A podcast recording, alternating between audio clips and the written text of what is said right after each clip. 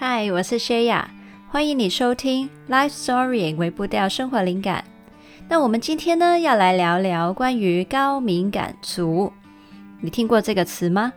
我猜很多人呢听过这个词，应该是从一本叫做《高敏感是种天赋》这本书开始的。那其实从这本书出版到现在，越来越多关于高敏感的书呢都陆续出版。那我猜你走进去书店里面看一下排行榜。应该也不难发现有这个词的书名。那这个概念呢，其实我觉得非常值得每一个人去了解，是因为世界上每五个人大约就有一个是高敏感族了。有可能你自己就是其中一员，但是你又不知道。如果你真的是的话呢，很值得去了解这个题目。这是因为啊，我觉得高敏感人有点像是《冰雪奇缘》里面的 Elsa，你有某一些的天赋。但是呢，在你学会接纳还有驾驭它之前，你可能会经历一些生活里面的挫折感，你会自我怀疑，或者是呃觉得被他人误解。但是呢，当你开始在头脑上面认知，而且在你生活中觉察到你自己有相关的特质的话，你就可以开始去安排更适合你自己的生活方式，学着慢慢的去喜欢上这个让你有点困扰，但是又有点特别的地方。你也可以把你的天赋更好的发挥在你自己个人的发展上面，还有用来帮助其他的人。还有某些时候，你可能可以去跟其他人说明你自己的状况还有需要。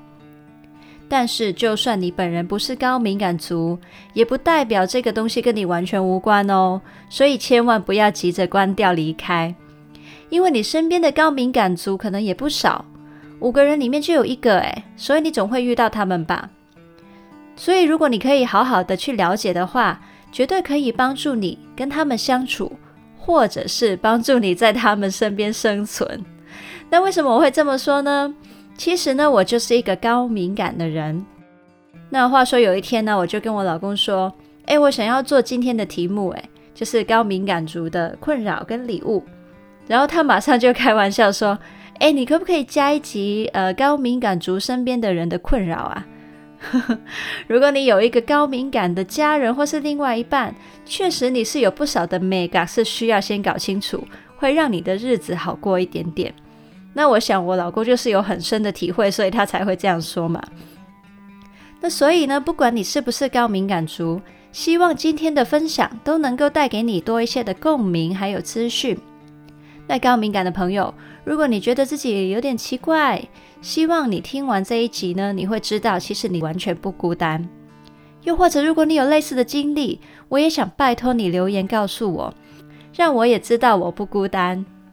那今天呢，我分享的角度呢，呃，不会是很知识性的。因为我觉得关于高敏感族的定义或是理论呢，你在书籍或者是网络上一定有很多的资源去帮你了解了，所以我今天分享的角度会是你比较少在其他地方听到的东西，就是呢，作为一个高敏感族，在生活的细节上的一些亲身体验。那所以今天呢，我会从比较日常还有轻松一点的角度去分享。那到底怎么样才知道自己是不是高敏感族呢？你可以去 Google 高敏感这一个词，然后第一个出现的搜寻结果就会是高敏感的测量表。那我也会把网址放在资讯栏里面，你可以点开来做测验。那这个测验呢，其实就是由呃刚刚说的那一本书的作者他定出来的。那另外，如果你想要很快速的、清楚的了解高敏感族有什么特质的话，我非常推荐你去 YouTube 看一个 channel 叫维思维，他的一个影片。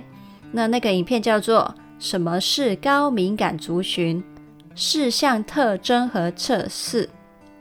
那我相信你看过这一条影片之后，就会蛮清楚的了解到底，嗯、高敏感族是代表什么了。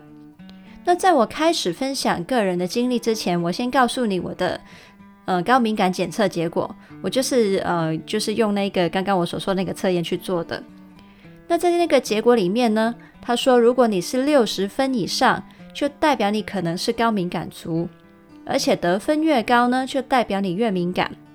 那我自己做那个测验的得分是九十八分，所以我想也算是蛮呃有蛮具体的 显示我是一个高敏感族了。那但是我也先做一个小小的声明，因为高敏感的表现呢有很多面向，每一个高敏感人的体验都不一样，所以我自己的个人分享就仅供参考喽。那希望你听完之后，至少你会觉得对这个概念你觉得比较立体。那等一下我会分享高敏感人的困扰，那也不是那么悲观负面啦，就是讲完困扰呢，我们也可以去看看我们怎么去应用。高敏感这个东西给我们的礼物。那第一个困扰呢，就是我看起来很龟毛，但我只是感官很容易超载而已。我很难待在刺激源很多的地方，所以人很多啊，或是气味很重，有很多种气味的，或者是声音很嘈杂的地方，我都很不喜欢。像是香港的旺角啊这种地方，我通常待两个小时，我就会精神虚脱了。然后我也很不喜欢进去戏院看一些战争片，还有科幻片，因为一些乒乒乓乓啊，然后呃射来射去的声音啊，还有那些闪来闪去的光影特效，都会让我很不舒服。我也试过很多次了，我在散场的时候，我真的头很痛，然后没有精神。像我老公就很爱看 Marvel 那种英雄片嘛，可是呃，我真的没办法。然后另外一个我跟我老公之间的困扰呢，就是我跟他永远没办法在电视的音量上面找到共识。我们家的电视啊，我常常觉得好大声了，我就把它调低。然后他呢，就总是跟我讲说：“你这么小声，你听到什么？我什么都听不到。”然后他又想要再调大声，这是每一天都在重复的事情。然后呢，我还有一些因为高敏感而有的探测感应的超能力。那有几个方面啊，其中一个就是我可以闻得到别人闻不到的烟味。就比如说我经过一个之前有人抽过烟的地方啊，就算其他的朋友没有闻到，我也会开始鼻塞。又或者是我会比其他的人早闻到，就是有人刚刚开始点起的那一根烟。然后呢，我吃到有加味素的食物呢，就算别人没有感觉，我也吃得出来。然后我也试过，跟我爸在外面某一间餐厅吃饭的时候，我跟他都一起听到了某一个很尖的高频，就是“一”这样子的高频，觉得有点头晕。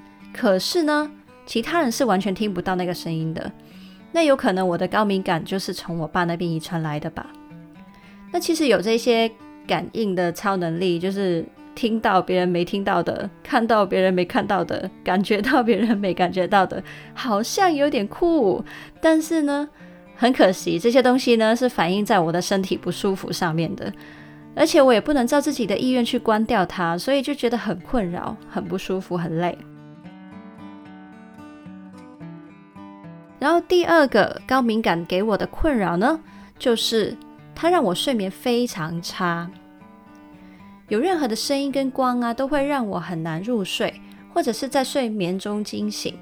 所以呢，我家房间的窗帘要是全遮光的，然后在睡前呢，我要把手机的荧幕朝下，因为你知道，有时候有一些 App，它如果有通知的时候，荧幕就会亮起来嘛。那如果我是把荧幕朝上的时候，就算它是隔我三米之外，它那一下的亮呢，也会把我闪醒。然后有一段日子，我会因为家里的冷气的滴水声啊，我每天都失眠两个小时才睡得着。那其实我睡觉是已经是戴着耳塞睡了，可是我也是没办法去承受这种声音。然后半夜的时候呢，老公他起床去洗手间的时候，那些走路啊、推门啊，还有冲水的声音，也还是会让我醒过来。有时候他可能。没有下床，他只是在床上面睡觉翻个身而已。他连碰都没有碰到我，我也会因为感觉到床的那种动静而醒过来。但是你知道吗？我们明明已经是在用 queen size 还有独立筒的床垫了。那这也是我老公其中一个困扰、头痛、很痛苦的原因，就是因为在我睡觉的时候，他就算小心翼翼到像去博物馆偷东西好了，他还是会吵到我。所以我常常就是经历一种睡不好、睡不着或是很浅眠的困扰。如果是去其他地方外宿，比如说你去旅游啊什么的，刺激源就更多。然后还有，呃，因为高敏感人士对于变化是很敏感的，所以在外面我也更难睡得好。但是呢，我也不能多怪环境啦，因为呢，在更多的比例下，是因为我自己，嗯、在睡觉前会一直想东西，一直想东西，停不下来，无法专注在睡觉上面。你知道很奇怪哦，就是有的想法跟感受是在你清醒的时候不会跑出来的。偏偏会在你睡觉前的那一段时间，就是可能快睡着，然后还有点清醒的状况，那种临界点，他们就会一直一直跑出来。所以你就会发现，呃，应该说我自己啦，我自己就发现说，我那个时候想的东西，是我平常没有意识到我需要去处理的东西。就是以前真的当上班族的时候蛮痛苦的，就是你会觉得，哇，天哪，我。就是现在一直在想事情，睡不着，隔天又要固定的时间起床，我怎么办？我明天就一整天没有精神去工作了。那现在我会比较好一点，是因为，嗯、我至少在家里工作的话，我还有一些弹性，晚一点起床没关系，我就补眠。然后另外一个原因是因为我 很奇怪，我平常清醒的时候灵感没那么多，可是呢，就是失眠的时间，你就开始有很多很多灵感跑出来。那所以对我来说啦，以前就是。一味的惩罚跟痛苦嘛，可是现在的失眠好像至少有一些的回馈，这样子，对，这样是有点奇怪。可是我我也想要找方法，就是让我自己在清醒的时候也可以多去整理好，嗯，我的想法跟感受，那就不用说在睡觉的时候那么痛苦，因为其实还是蛮困扰的。如果你也有类似的困扰的话，或者是你甚至有解决方法的话，也非常欢迎你跟我分享。那我自己也会再研究一下有没有什么方法帮助这个方面的问题。那将来如果我有什么新的想法跟发现的话，我再跟你交流分享喽。然后第三个，我觉得高敏感为我带来的困扰呢，是心理层面的，就是。我从小到大都一直被善意的问我说：“你为什么要想那么多？你可不可以不要压力那么大？你为什么那么情绪化之类的？”那通常呢，这些人都是一些非常非常关心我、非常疼我的人。他们是因为看到我活得很累、压力很大，想要把我从痛苦中拉出来，他们才会这样问的。我其实真的很感谢大家的关心，但是呢，通常心里面都会很无奈啊，觉得我也很努力的想要学活得简单一点啊，但是我就是还是做不到嘛。但其实高敏感人呢，会倾向想很多很多细节，还有在脑袋里面演练很多种结果，尤其是会预测一些有可能出错的状况，那就是让自己可以做好万全的准备。所以在其他人看来，就会显得比较悲观，还有很容易紧张焦虑。那这也可能是因为面对改变的时候，高敏感人呢都会受很大的刺激，还有觉得很累，所以呢就会宁愿想得很足，准备得很足，但是呢在这个过程里面就已经被压力压垮了。这样，那但是我并不是说你作为高敏感人就没有可能学会，或者是没有责任学会管理自己的压力。像我自己呢，我就很努力的在学习调整心态。而且呢，是看得到有好转的迹象的，所以呢，是真的有些东西是学得会的，不会因为你是高敏感人，你就永远有某一些的限制。但是我很想告诉大家，当一个人在压力之下，再加上他自己已经对自己的想很多，觉得很困扰的时候啊，听到那类型的关心，只会让他更多的自我怀疑产生出来。就像是一个呃有皮肤敏感的人，他已经很痒、很痛、很困扰了，然后他也找过十几个医生去帮他做调整，可是还是没有效。但是你却在他发作的时候，你出于关心问他一句：“你为什么皮肤要那么敏感呢、啊？”就是如果你听到例这个例子，你就觉得超荒谬的，不是吗？但是呢，我觉得高敏感就是类似的东西，只是他的敏感不是在皮肤上面，而是他的心理或是感官上面有这些状况。可是你，你居然问他你为什么会这么敏感，就是呃，也不知道怎么回答，真的。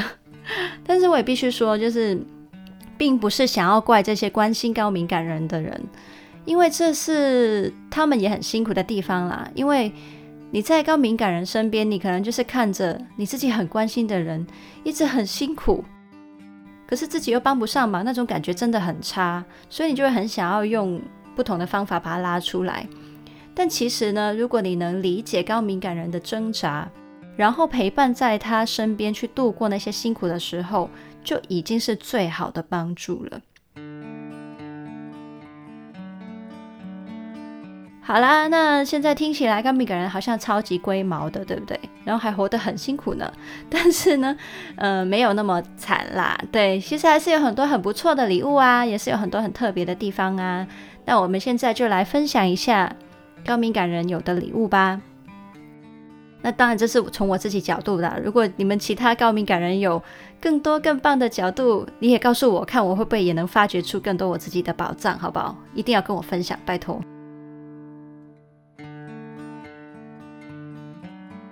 好，那我先讲我自己看到的礼物，有第一个，就是高敏感人有令人安心的工作特质。像之前所说的，高敏感人呢，其实习惯去评估跟预测各种结果，而且做好准备，所以其实会比较少出错，而且也因为很注重细节，通常交出来的成果呢，都会很不错。像我自己这，呃，虽然在工作里面很缺乏自信啊，也会很在意自己会不会不小心被上司讨厌，不小心做错事，然后得罪人之类的。但是其实呢，在过往的工作经验里面，我都非常明显的感觉得到，上司对我非常的信任跟放心。虽然说这种特质呢，会让我工作压力很大，自我要求也很高，但是或许呢，确实也帮助了我在职场上面生存，它甚至成为了我在职场上面的优势跟卖点。然后第二个，嗯、我觉得属于我们的礼物就是细致还有深刻的同理别人的感受。那说起来，其实我在大学时候已经很清楚自己的工作方向是想要去服务有需要的人。那我想是因为我一直以来都对于人的感受非常敏感，也很好奇。身边有不少的人都说我很能够同理其他人的感受。那走着走着呢，我就甚至越来越往人的内在世界去钻研。所以我后来也读了心理智商，然后嗯，开始在工作里面服务身心有需要的人士。然后直到现在，我去做一些内容分享、内容创作。我也是做一些身心健康相关的内容，那所以呢，我觉得高敏感虽然带给我很很多的困扰，但是我也觉得我很感恩自己，因此呢，一直有很清晰的兴趣跟方向，至今呢，从来没有动摇过，就是那种哇，我第一次。初恋就已经结婚的感觉，你知道吗？就是我一早就已经找到一辈子对的方向。当然，我觉得这是很难得的的的状况呢。当然也，我也觉得不要去排除我将来还有其他发展的机会。但是至少我现在就是这种感觉。那也因为我够敏感，我才能够就是很仔细的观察自己内在很复杂的思想还有情感变化嘛。那我是真的从小到大都把自己的内心当作研究对象。因为研究的够多，所以我才会更容易去理解其他人他的内在世界有可能长什么样子。好，那第三个，我觉得高敏感人的礼物就是可以更深刻的去品味人生。那我觉得高敏感的朋友啊，既然那么难得有更敏锐细致的感官，我们就不要浪费嘛。我们可以更多的去享受不同的体验啊。那分两个方面去讲吧。一个方面就是呢，在情感感受上面的体验。那高敏感人有时候可能听歌、看电影、看书、听故事等等，都会常常感受到很深，还有很多层次的感觉跟就是情绪。老实说，我觉得这件事情蛮浪漫的耶，因为每一个人都只能过一次人生。但是你可以从这些作品里面暂时体验其他人的人生，正正因为你的嗯情感可以描述得更细致，你就可以把那个角色更立体的从你的心里面想象出来，然后去体验那个人经验的东西。那真的是非常的特别吧？我会说，就是我自己也觉得蛮酷的。对，让我再选择，我也希望自己有这样的能力。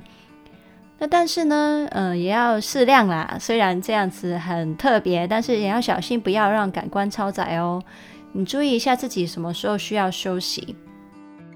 像我就是偶尔会想要看悲情片，可是看完有时候啊，情绪真的太多太浓了，好累。那我知道也有的高敏感人可能，呃，就是在经历极端一点的状况，就是他连看这种伤心的片、情感类的片都不行，因为真的太超载了。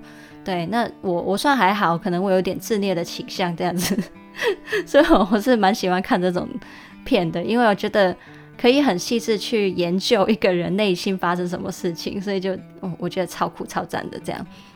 好，那另外一个方面，我觉得让我们可以更深、更深刻去品味的，就是一些感官的享受，比如说是吃美食、喝咖啡、做 SPA、看风景、品酒这一些的。